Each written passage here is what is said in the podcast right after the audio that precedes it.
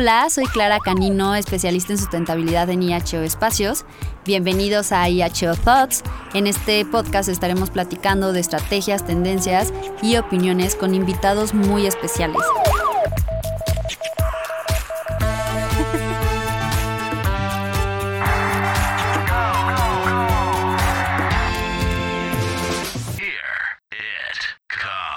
Hola, bienvenidos a este podcast. Hoy tenemos como invitado a Eduardo Mariscal.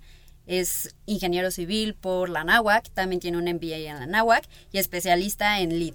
Cuéntanos un poco más de ti. Bueno, muchas gracias Clara, gracias por la invitación, espero a todos se encuentren muy bien. Eh, bueno, pues justamente como, como me invitaron a, a hablar un poquito más sobre la sustentabilidad, estos, estos nuevos términos verdes que, que, buscan reducir impactos ambientales. Hoy podemos encontrar este término verde en cepillos de dientes, en comida, eh, miles de, cosas, ¿no? Y, bueno, pues no se excluye para nada de, de, los edificios o de las edificaciones. Entonces vamos a hablar un poquito, que es justamente mi experiencia en desarrollo y certificación de, de edificios sustentables o edificios verdes.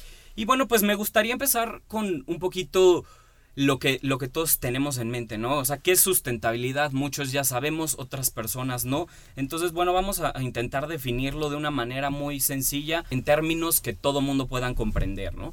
Eh, y bueno, ¿qué es la sustentabilidad o, este término que ha surgido últimamente y está muy de moda en, en los últimos 10 años y, con más fuerza en estos últimos 5, pues es justamente enfocado a los edificios en crear lugares que son responsables con el ambiente, son saludables. A mí me gusta mucho la palabra justos y equitativos con, con, con, todo, ¿no? Con el consumo y con el medio ambiente. Y por supuesto el, el término de oro para los inversionistas que, que es la rentabilidad. E, eso es lo que es sustentabilidad para los edificios.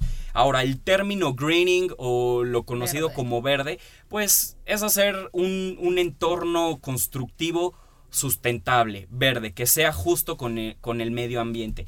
Y lo que buscamos es de manera integral eh, que haya una conexión y una equidad entre lo natural, lo humano, los sistemas, la economía, además de encontrar las soluciones que soporten la calidad de vida para todos. Ese principalmente es uno de los, el enfoque ¿no? de, de sustentabilidad en los edificios verdes.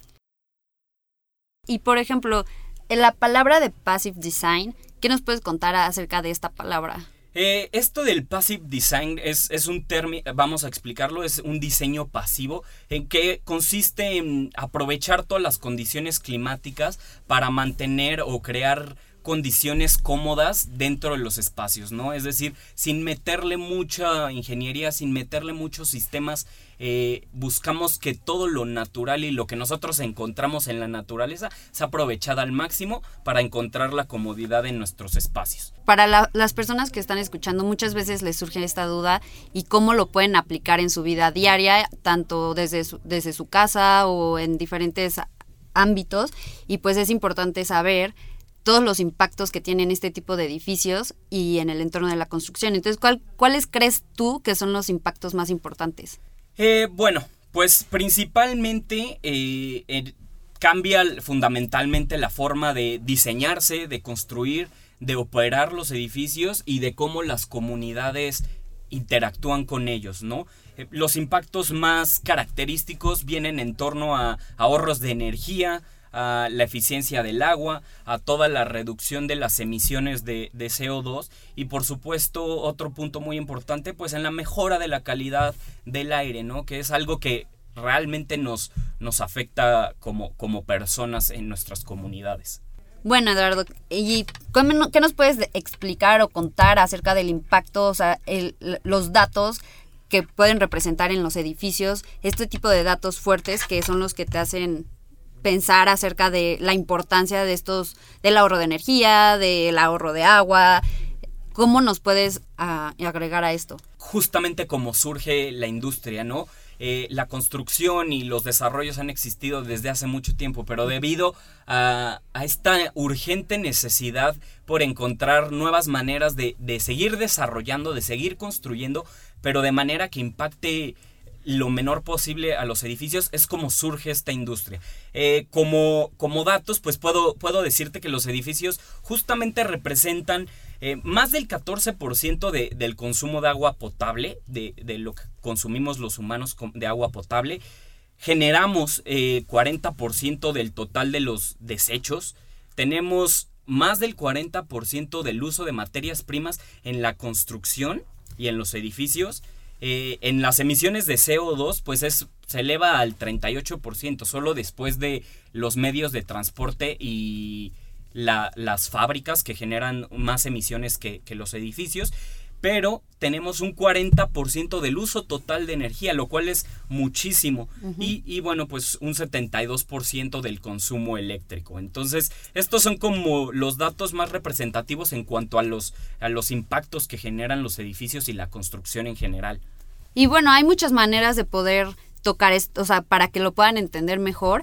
Hay diversas formas de atacar estos problemas en la construcción, como por ejemplo para lo del agua, se pueden tener cisternas donde tengas una doble red, donde puedas estar captando agua pluvial y, y estarlo utilizando para lo que son WCs o, o el agua gris sería, y, por otro lado el agua potable, y esto hace un ahorro de agua, o sea, muy bueno, lo cual es muy importante, y en el caso también de, de los desechos, como estabas hablando, pues es muy importante crear, crear conciencia en la gente que empiece a, reciclar y tener su separación. Y no solo en reciclable y no reciclable, ya que existen muchas formas de reciclar. Puede ser con PET, puede ser aluminio, dependiendo qué sea lo que más se consume en los hogares. Cada quien puede, puede armar su plan de de reciclaje, pero esto es muy importante ya que esto es el, el, lo que más afecta en la parte de, de, casa o en la parte de edificios y es una manera, una manera en la que nosotros podemos apoyar, ya si, te, si no te vas a cambiar de casa, te estás viviendo en, en, en la misma casa, esa es una forma en la que puedes empezar a apoyar al medio ambiente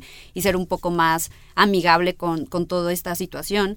Y pues lo, como dices, la energía también es algo que, contamina muchísimo y en este caso podemos empezar por, por ejemplo, con lo de los focos LED y todo, eh, empezar a, a cambiar este tipo de, de, cosas que nos ayudan mucho y este y pues bueno no sé tú cómo ves tú tú qué tú qué podrías compartirnos acerca de eso yo solo agregaría a, tu comentario que ha sido muy preciso que justamente no, no necesitas las mayores eh, tecnologías o los mejores avances en esto. No estamos hablando de cosas que superen o que o que tengan que ser muy complicadas de, instalar, de, desarrollar y que tengan que venir desde el origen de una construcción, ¿no? Como bien dices, estos pueden llegar a ser hábitos o buenas prácticas eh, que tenemos todos que ir poco a poco adaptándonos a ellas porque son muy importantes. Lo que mencionas de de la reducción del consumo de agua es muy importante, eh, es mucho más sencillo de lo que se cree, no necesitas tecnología de punta, simplemente eh, y lo que mencionabas del agua gris, eso, eso es una práctica de reutilización, en donde el agua que ya usaste, que no es agua negra, es decir, eh, con desechos humanos, bueno, pues se puede reutilizar para otras funciones, tanto operativas como puede ser que el agua gris llegue al depósito de los WCs y se utilice para, para jalarle a estos o, para reutilizarla en, en, jardines. En, jardines, correcto, correcto. Ese es, ese es una, una, un muy buen ejemplo. Y bueno, lo de reciclar, poco a poco nos hemos ido adaptando. Yo creo que hoy en día todos en nuestras casas tenemos más de dos botes de basura en donde reciclamos eh, diversos tipos. Está claramente que muchos otros tienen nada más el orgánico, el inorgánico. Otras personas ya se han ido adaptando a, o, acostumbrando a reciclar papel o aluminio, metales. Tenemos depósitos especiales de baterías. Esto, esto es cultural y es algo progresivo, pero, pero sí está creciendo. Entonces es, es algo muy simple de hacer y, son hábitos que debemos ir adaptando. Exactamente. Definitivamente. Y bueno, todo esto lleva a que, por ejemplo, aquí ahorita hay un tema importante de lo que es el ciclo de vida de un edificio. Y, por ejemplo, esto, el ciclo de vida de un edificio empieza desde la extracción de materiales con los que se va a construir, pasa por toda la manufactura, cómo llega esos materiales a la, a la obra, la construcción de esta obra, de ahí sigue lo del mantenimiento, cómo vas a ir manteniendo tu edificio, tu casa, la construcción, y llega a un punto en el que este edificio o esta, esta construcción termina, relativamente se puede decir que termina su ciclo de vida, pero no. Es la importancia de saber que hay que tener en mente siempre desde si se va a demoler el lugar o si se va a reutilizar, tener esa conciencia de que se tienen que reciclar y seguir contemplando eh, este tipo de cosas. ¿Tú, ¿Tú cómo ves esto del ciclo de vida? De hecho, en el ciclo de vida, pues debemos de, de considerar y pensar eh, en un punto de vista que englobe todo, ¿no? Es decir, se deben de considerar, como bien dices, de dónde vienen los materiales y dónde van, a dónde van después de su uso.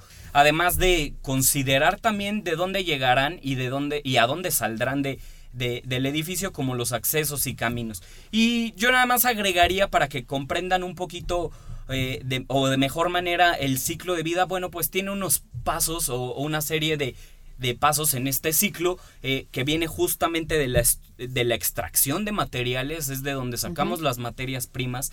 La manufactura es el siguiente paso. ¿Qué es la manufactura? Bueno, pues es esta industria secundaria que modifica todas estas materias primas para transformarlas en productos finales o en, materiales eh, compuestos. Luego viene el transporte que muchas veces se nos olvida, pero en estos pasos de extraer, eh, procesar, pues viene implícito el transporte, moverlo, y esto también está impactando.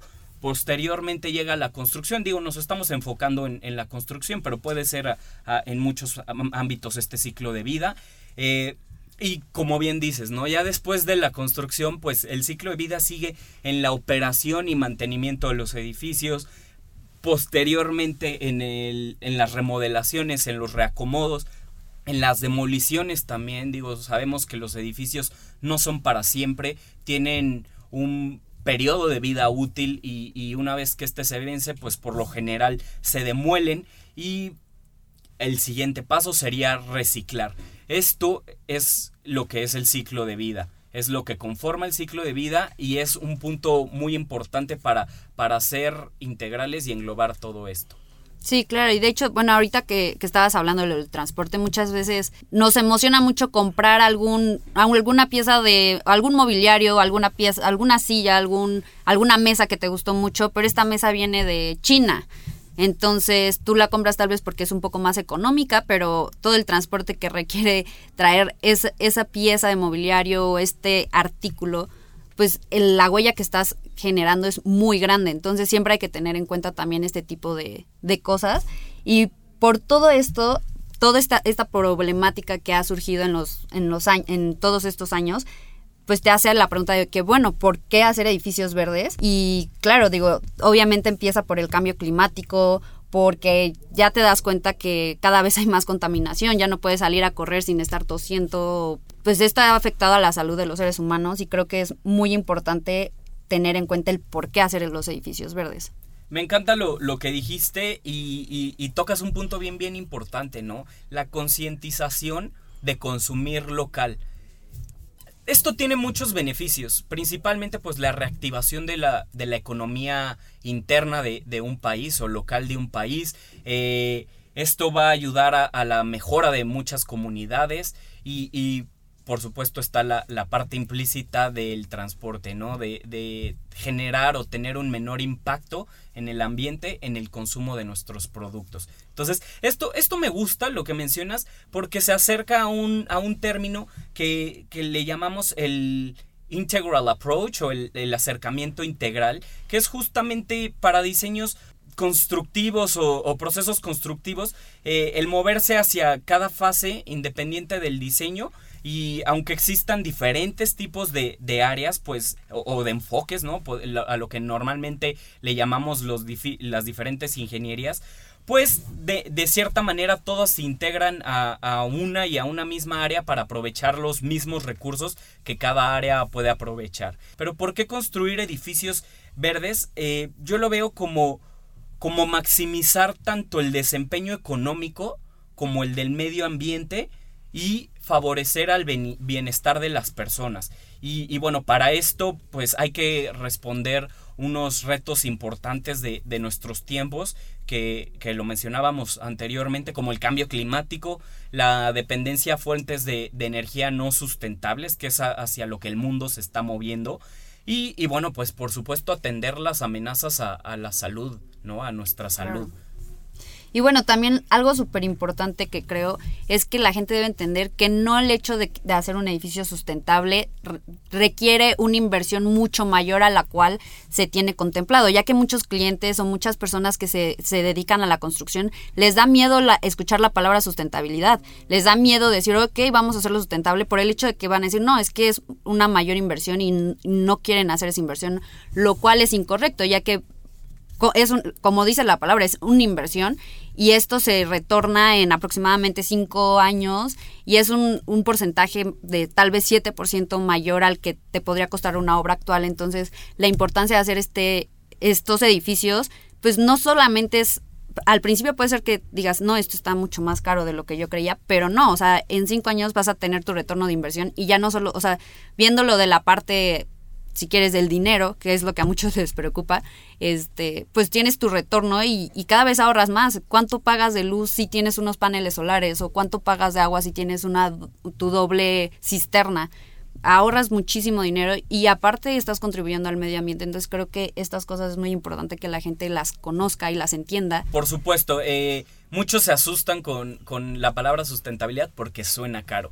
Bien, bien, bien lo dijiste. Eh, y efectivamente, ¿no? O sea, los retornos de inversión son en muy corto plazo, ¿no? Dependiendo también, dependen mucho del tamaño del edificio, pero por lo general van de los cuatro a los cinco años.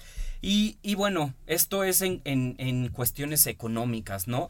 Pero los edificios verdes también reducen o eliminan el impacto negativo del medio ambiente eh, gracias a, sus desempeños, al desempeño eficiente del edificio y sus sistemas, gracias al buen diseño, a una mejor calidad y, mejor planteamiento de sistemas constructivos, a, operaciones eh, maximizadas. Y bueno, esto se traduce en menores costos de operación, mayor rentabilidad, eh, una mayor productividad o en los trabajadores o, en los, o en los usuarios y menores problemas de salud y, bueno, nada más para poner en contexto un poquito los datos, eh, los edificios verdes pueden incluso reducir hasta un 26% el uso de energía, eh, reducen también 13% el costo de manutención, que esto es muy importante para los operadores o los dueños de los edificios. Y en términos ambientales, bueno, logramos reducir incluso hasta el 33%